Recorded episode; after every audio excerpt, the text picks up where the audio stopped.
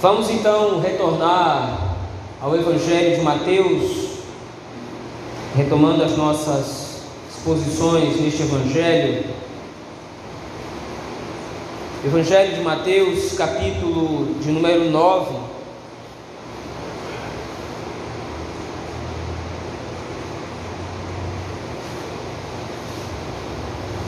Do versículo 27 ao 35.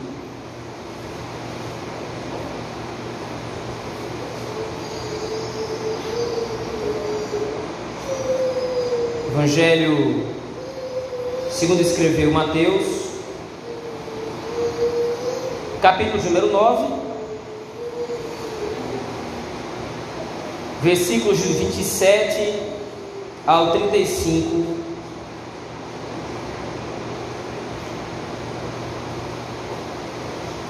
Assim nos diz o texto da palavra do Senhor. Partindo Jesus dali Seguiram-no dois cegos, clamando: Tem compaixão de nós, filho de Davi. Tendo ele entrado em casa, aproximaram-se os cegos e Jesus lhes perguntou: Credes que eu posso fazer isso? Responderam-lhe: Sim, Senhor. Então lhes tocou os olhos, dizendo: Faça-se-vos conforme a vossa fé. E abriram-se-lhes os olhos. Jesus, porém, os advertiu severamente, dizendo: Acautelai-vos de que ninguém o saiba. Saindo eles, porém, divulgaram-lhe a fama por toda aquela terra. Ao retirarem-se eles, ao retirarem-se eles, foi-lhe trazido um mudo endemoniado, e expelido o demônio, falou o mudo. E as multidões se admiravam, dizendo: Jamais se viu tal coisa em Israel. Mas os fariseus murmuravam, pelo maioral dos demônios, é que ele expele os demônios. E percorria Jesus todas as cidades e povoados, ensinando nas sinagogas, pregando o evangelho do reino e curando toda sorte de doenças e enfermidades. Amém. Até aqui a leitura da palavra do Senhor, meus irmãos. Vamos orar ao nosso Deus, pedindo que nos ajude na exposição e meditação de Sua palavra. Oremos ao Senhor. Deus grandioso e benigno, obrigado, ó Pai, pela leitura da tua palavra. Agora te pedimos que o Senhor nos seja favorável, nos dando esclarecimento a fim de entendê-la. Pastoreia, Senhor, o nosso coração, nos adverte, nos consola, nos exorta, para a tua honra e para a tua glória e benefício da tua igreja, Senhor. É assim que nós oramos no nome bendito e poderoso de Jesus Cristo, teu Filho. Amém. Meus irmãos, quando nós olhamos para os versos anteriores, nós vamos perceber que o tema central daquilo que Mateus estava procurando trabalhar nesta sessão do seu evangelho era a fé. A fé como um instrumento de Deus para a entrada no reino e para a obtenção da salvação. Jairo, chefe da sinagoga, e a mulher do fluxo de sangue se deparam com situações difíceis em suas vidas. A mulher do fluxo de sangue se depara com uma situação horrível. Ela está enferma há 12 longos anos, sofrendo com essa enfermidade, sofrendo com essa ignomínia, com essa vergonha, porque, como vimos à luz do texto de Levítico, qualquer pessoa, homem ou mulher, que tivesse um fluxo de sangue, que tivesse uma hemorragia ou qualquer tipo outro de enfermidade que causasse esse tipo de doença, era considerado impuro. Então o sofrimento dessa mulher era não somente físico, mas também espiritual. Jairo, chefe da sinagoga, passa por uma situação ainda pior. A sua filha beira a morte, ou como o texto coloca, já havia morrido. Ambas as situações são usadas por Mateus para demonstrar o quanto a fé que cada um desses personagens tem em Cristo, reconhecendo a Ele como o Filho de Deus e como o Messias, essa fé demonstra ou é demonstrada por Mateus como sendo o veículo que proporcionou, o instrumento que proporcionou que tanto a mulher quanto o Jairo obtivessem a salvação exemplificada pela resolução dos seus problemas. Agora, a partir do verso 27, Mateus continua ainda a trabalhar essa temática da fé, mas agora Mateus coloca a fé como sendo um instrumento que nos faz reconhecer Cristo como o Messias. Veja aí, por exemplo, a partir do verso 27. O texto coloca para nós que, partindo Jesus de onde estava, da situação de Jairo da mulher do fluxo de sangue, e indo a outro lugar, dois cegos estavam acompanhando a jornada de Cristo. E nesse trajeto, esses cegos estavam clamando em alta voz, ou clamando mesmo, como diz o texto. Só que o clamor dos cegos ele é muito específico. E é a primeira vez, ou uma das primeiras vezes, em que o título de Cristo, filho de Davi, é evocado ou aparece no texto. Partindo Jesus dali, diz o texto, seguiram-no dois cegos, clamando: Tem compaixão de nós, filho de Davi. A razão para esses cegos terem chamado Cristo de filho de Davi é dupla. A primeira razão é que, baseado no texto do Antigo Testamento, o que nós podemos entender é que esses cegos reconheciam de tal forma quem Cristo era na sua peculiaridade, no seu detalhe. Cristo não era para eles mais um milagreiro, Cristo não era para ele simplesmente uma pessoa com grandes capacidades ou com grandes poderes. Cristo era o filho de Davi, isto é, Cristo era o rei prometido pelo Senhor no Antigo Testamento, que viria para libertar o seu povo do seu pecado. Então, agora, esses dois cegos, apesar da sua incapacidade de enxergar fisicamente quem era Cristo, eles tinham fé tal que podiam enxergar espiritualmente quem é Cristo. A segunda razão para usar esse título, filho de Davi, é que agora eles estão reconhecendo em Cristo a sua posição de excelência e estão se humilhando diante de Cristo. Clamando, filho de Davi, os cegos estão se rebaixando a uma condição de miseráveis, não pela sua cegueira, mas pela sua condição diante daquela figura tão importante que era o Messias. Veja a ironia do texto, como nós vamos ver posteriormente, é que esses homens, apesar de cegos, eles enxergam muito mais do que as pessoas ao, ao redor de Cristo. Apesar desses homens terem a sua visão obstruída, a fé que o Espírito Santo concede a eles lhes faz enxergar muito mais do que muitas pessoas ao redor. E é esse ponto que Mateus deseja colocar aqui. Veja, a salvação ela é obtida pela fé, isso já ficou claro nas narrativas anteriores. Mas a fé não é simplesmente uma crença mística ou sobrenatural em algo impossível que pode acontecer. A fé na Escritura, ela tem uma outra perspectiva. A fé, segundo a palavra de Deus, é a capacidade dada pelo Espírito Santo de reconhecer a obra de salvação e, portanto, a sua necessidade, para que eu possa ser salvo, eu preciso, em primeiro lugar, reconhecer a minha necessidade de salvação. Eu preciso ser salvo. Eu estou numa condição de miserável. Eu estou numa condição de queda, de corrupção, de depravação. Eu estou perdido. Eu preciso de Deus. E, em segundo lugar, essa capacidade que o Espírito Santo me dá para reconhecer o meu estado ela precisa estar aliada ao reconhecimento do único instrumento, do único meio através do qual eu posso ser salvo, que é Cristo Jesus. Mas eu não posso ter um conhecimento superficial de Cristo. Eu tenho que ter um conhecimento específico dele. No final da narrativa desses dois cegos, você vai ver lá no versículo 30 que o Senhor Jesus Cristo diz para eles para que eles não falassem a ninguém esse milagre.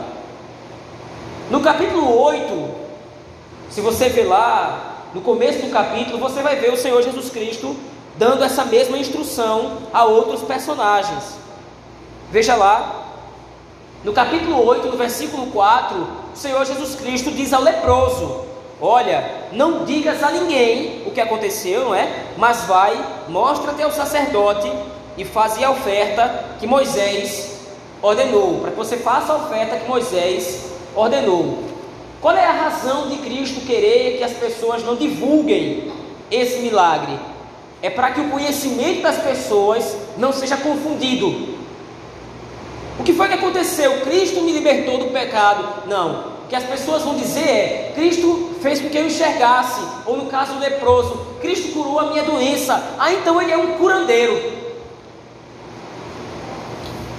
Eu vou até Cristo por causa da sua grande capacidade de realizar milagres, curas ou coisas do gênero.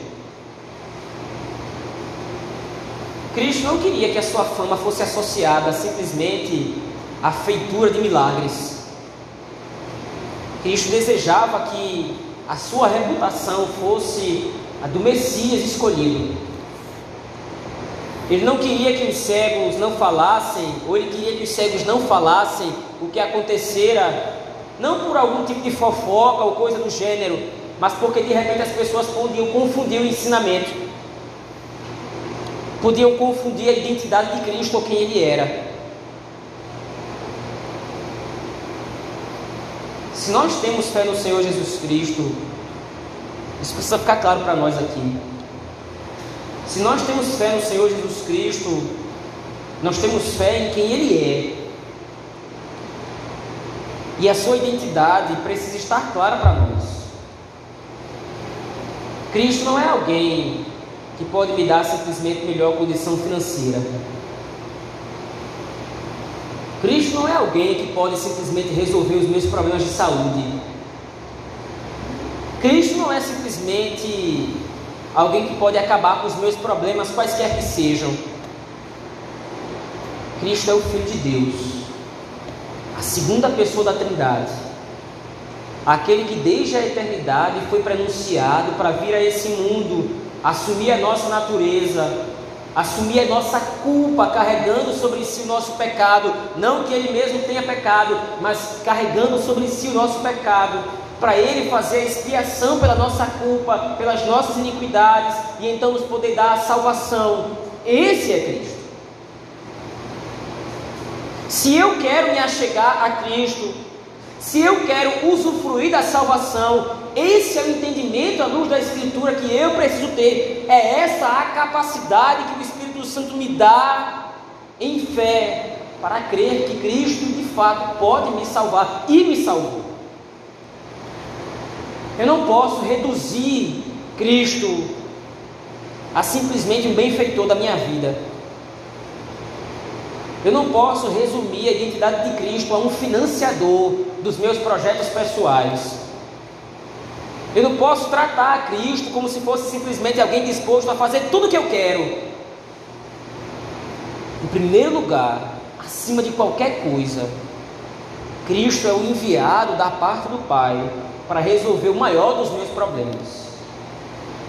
Afinal de contas, meus irmãos, nós precisamos aqui nos identificar não com Cristo, nós precisamos aqui nos identificar não com a multidão ao redor, nós precisamos nos identificar com um personagem específico no texto, na narrativa: os dois cegos. Assim como os dois cegos, nós também estávamos numa condição de completo desconhecimento de quem é Cristo. Apesar, e como disse anteriormente, a ironia do texto aqui é: esses homens estão cegos fisicamente, mas espiritualmente enxergam muito bem, na verdade melhor do que as pessoas ao redor. Nós, por outro lado, nós temos os dois olhos sãos, nós tínhamos os dois olhos sãos, mas nós estávamos cegos espiritualmente.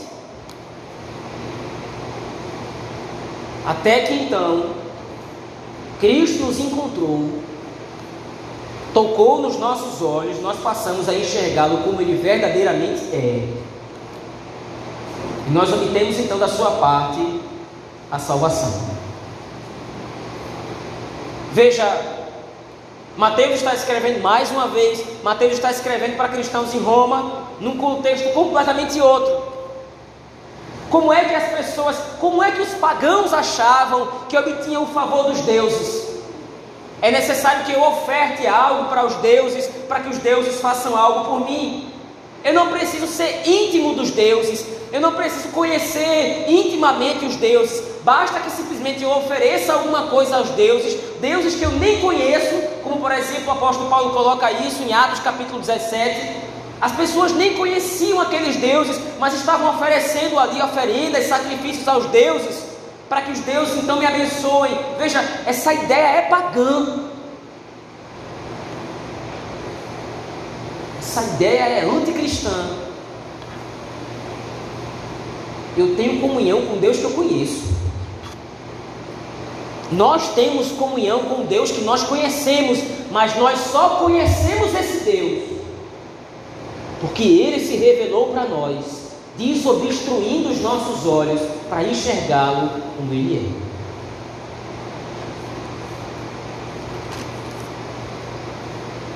No versículo 28, então, o Senhor Jesus Cristo agora vai dialogar com esses dois homens. E o Senhor Jesus Cristo então vai perguntar: Vocês creem que eu posso fazer isso?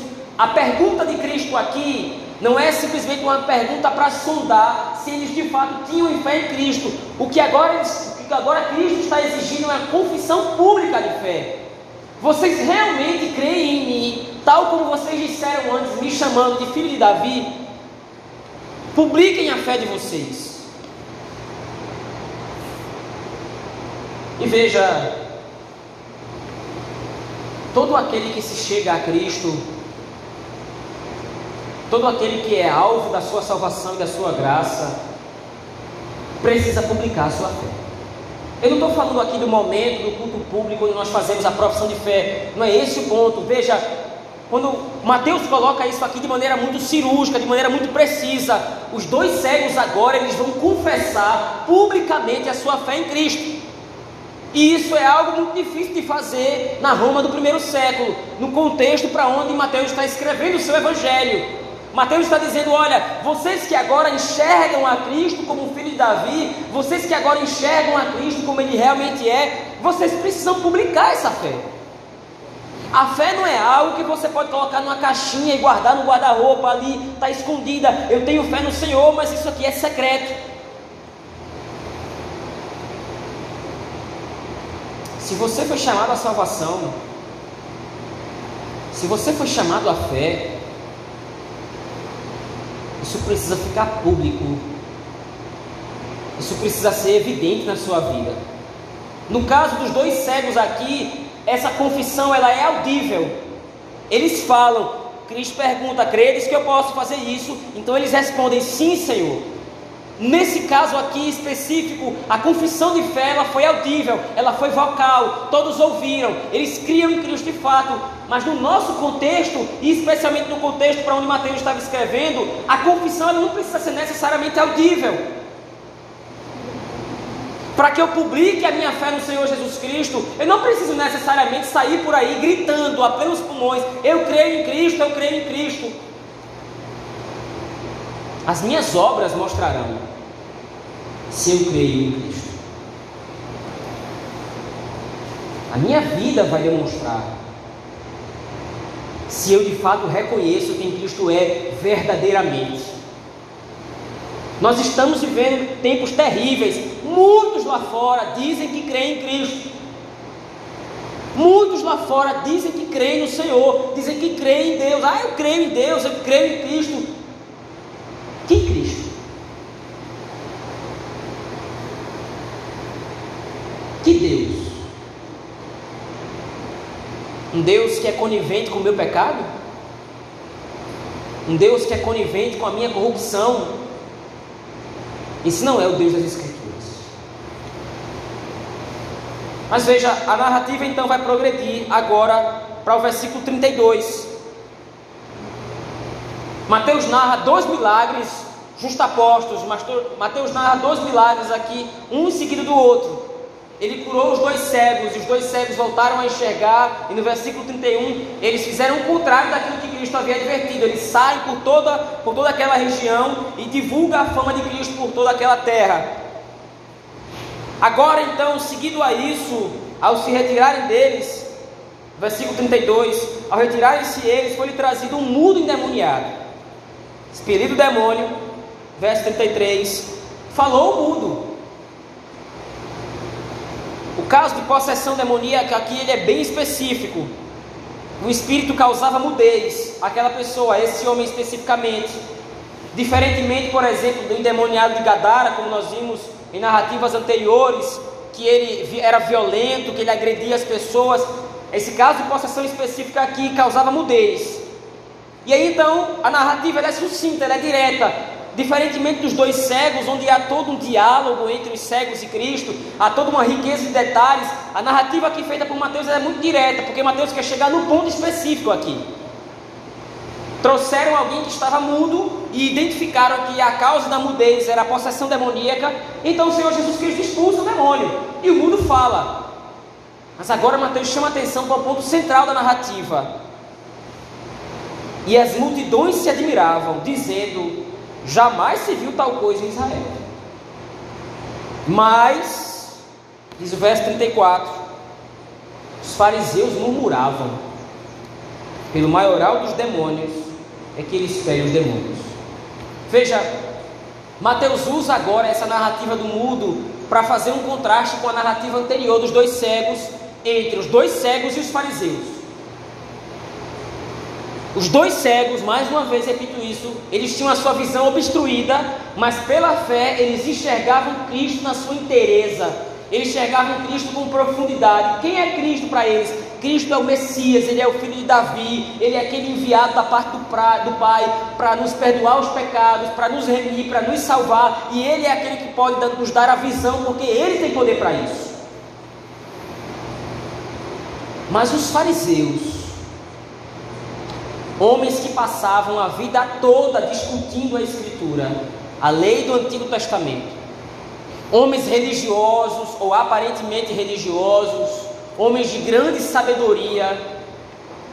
Quando eles olham para os milagres que Cristo estava realizando, quando eles veem a evidência de que é chegado o reino dos céus, e veja, para os fariseus especificamente, isso aqui era inequívoco, as pessoas ao redor interpretavam de formas variadas. Quem é Cristo? Não, Cristo é um grande profeta. Cristo é uma coisa, Cristo é uma, uma pessoa que consegue realizar grandes prodígios. Então, as pessoas ao redor, as multidões ao redor, tinham uma visão mais baixa de Cristo. Mas os fariseus tinham uma visão muito específica, mas não era a visão dos céus. Os fariseus sabiam que o reino dos céus havia chegado, como nós vamos ver no capítulo número 12. De maneira mais específica, o Senhor Jesus Cristo vai tratar desse pecado dos fariseus aqui. Os fariseus sabiam quem era Cristo. Veja, não pela fé, mas eles reconheciam pelo dado do Antigo Testamento, pelo dado da lei, todas essas coisas estão acontecendo porque o reino dos céus chegou eles não tinham acesso à fé salvadora, mas eles tinham conhecimento de que o que estava acontecendo não era normal. Mas apesar de todo esse conhecimento, eles atribuem a obra de Cristo a Satanás. Aquilo que estava sendo operado pelo poder do Espírito Santo, eles dizem, está sendo operado pelo poder do maligno. Aqui existe uma exortação muito franca e muito direta e muito assustadora para nós. Não é o conhecimento que traz a salvação. Eu posso ler todos os livros de teologia que existem no mundo. Eu posso ser um grande conhecedor da Bíblia no seu texto. Mas se não me for dado fé, se não me for dado poder no Espírito para crer em Cristo, eu vou ser como esses fariseus. Isso é interessante porque muitas vezes ao longo da nossa vida nós confiamos na nossa experiência. Nós confiamos nos anos de jornada que nós temos. Ah, eu tenho 20 anos de crente, 30 anos de crente, 40 anos de crente. O que lhe garante salvação não é a sua experiência como cristão. O que lhe garante salvação não é a sua, não é quanto tempo você tem de crente. O que lhe garante a salvação é a fé que lhe foi concedida pelo Espírito para crer em Cristo. Os fariseus tinham grande conhecimento, mas na hora de publicar sua crença, eles blasfemaram contra Cristo e contra o Espírito Santo. Eles não admitiram que o que estava acontecendo estava acontecendo pelo poder de Deus. Eles eram orgulhosos e arrogantes. e ao invés de se dobrarem ao testemunho do Evangelho que estava diante de si, eles demonstram que eram mais cegos do que os dois cegos da narrativa anterior. E como eu disse, os cegos eles tinham os olhos carnais obstruídos, mas os olhos da fé contemplaram a Cristo. Os fariseus, por outro lado, enxergavam fisicamente perfeitamente bem, mas eram incapazes de conceber e conhecer o Messias que estava diante deles. Meus irmãos, o texto de Mateus, capítulo 9, verso, 30, verso 27 a 35 é muito direto e muito claro. A aplicação desse texto é muito simples. A fé, que pelo poder do Espírito Santo foi gerada nos nossos corações, é que nos dá a graça de entendermos quem é Cristo. Nós reconhecemos quem Cristo é somente mediante a fé que nos foi concedida e por nenhuma outra razão mais. Não é quantas vezes você lê a Bíblia, não é quantas vezes você ora, não é o quanto de dízimo que você dá, não é o quanto você é generoso, não é o quanto você a seus olhos é bom que lhe garante a salvação. O que torna você o eleito do Senhor, ou o que faz de você o eleito do Senhor, é única e exclusivamente a graça mediante a fé. A comunhão que você desfruta com Cristo, o relacionamento que você desfruta com Cristo Jesus, só é possível porque você conhece a Deus. E você só conhece a Deus por causa de Cristo. E você só conhece a Cristo por causa da fé que foi dada a você, tendo o poder do Espírito Santo. Um certo comentarista, observando esse texto, analisando esse texto, ele diz: Quem poderia imaginar que dois cegos poderiam chamar Cristo por algo tão específico quanto filho de Davi? A narrativa não deixa claro aqui se esses cegos eram cegos de nascença ou se eles tornaram-se cegos com o passar da sua vida, mas o fato é, esses homens não tinham conhecimento tão profundo quanto os fariseus das Escrituras do Antigo Testamento. A única coisa que esses homens dispunham na sua vida e que foi suficiente para gerar em seus corações, pelo poder do Espírito, a fé, foi o testemunho de que Cristo havia chegado. Olha, tem um homem que realiza grandes sinais e grandes prodígios. Tem um homem que de repente pode curar a cegueira de vocês. Qual é o nome desse homem? É Jesus Cristo. Nesse momento, o testemunho da palavra de Deus a esses dois cegos foi suficiente para que o Espírito Santo gerasse em seus corações fé, para crerem em Cristo como Filho de Deus. Devemos nos lembrar que todo homem nasce nessa condição de cego. Todo homem nasce nessa condição de perdido. Todo homem nasce nessa condição de espiritualmente depravado e corrompido. Todo homem nasce desconhecendo a Deus. Aprove ao Senhor, em determinado momento da nossa vida, se revelar para nós, nos dando a graça de conhecer o seu Filho, o único instrumento da nossa salvação. Concluindo aqui, meus irmãos, os nossos olhos foram tocados por Cristo, assim como Cristo tocou os olhos dos dois cegos. A nossa boca foi desobstruída por Cristo, assim como a boca do mudo foi aberta e agora nós pregamos e nós testemunhamos do Evangelho da graça de Deus, nós testificamos daquilo que nós conhecemos agora. Agora nós vivemos publicando a nossa fé naquilo que nós conhecemos intimamente, tendo a fé que Ele nos conhece intimamente. Porém, nós estamos, pela fé, aguardando o dia em que, em que assim como aqueles dois cegos, nós vamos contemplar a mais maravilhosa visão de todos os tempos. Nós estamos aguardando pela fé o dia em que nossos olhos físicos verão aquilo que os nossos olhos espirituais já contemplam.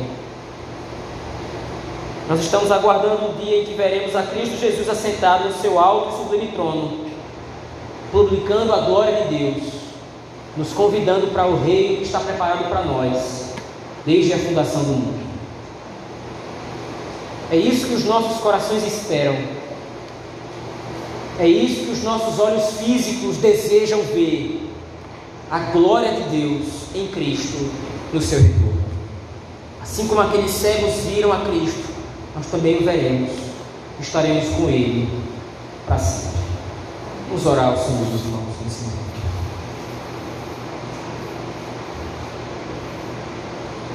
Filho de Davi, o Senhor teve compaixão de nós.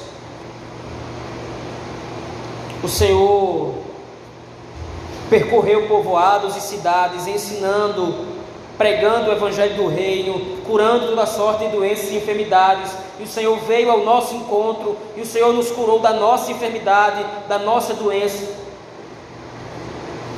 Obrigado por isso, Senhor. Antes nós não, antes nós não te conhecíamos, antes nós não sabíamos quem era o Senhor para a salvação, mas agora pela fé nós te contemplamos. Agora pela fé nós sabemos quem o Senhor é. O Senhor é o Filho de Deus, nosso Messias, o nosso Redentor, aquele que foi entregue por causa dos nossos pecados, aquele que foi sacrificado por causa dos nossos pecados, das nossas iniquidades, para garantir para nós o reino dos céus por toda a eternidade. Obrigado porque o Senhor desobstruiu a nossa boca, o Senhor nos libertou do império das trevas e o Senhor nos fez arautos do teu reino, agentes do teu reino, através dos quais o Senhor glorifica o seu nome. Obrigado por isso, Senhor. Guarda esta palavra em nosso coração. É assim que nós oramos. Em nome bendito e poderoso de Jesus Cristo, Filho de Davi. O poder do Espírito Santo, a Deus o Pai. Amém.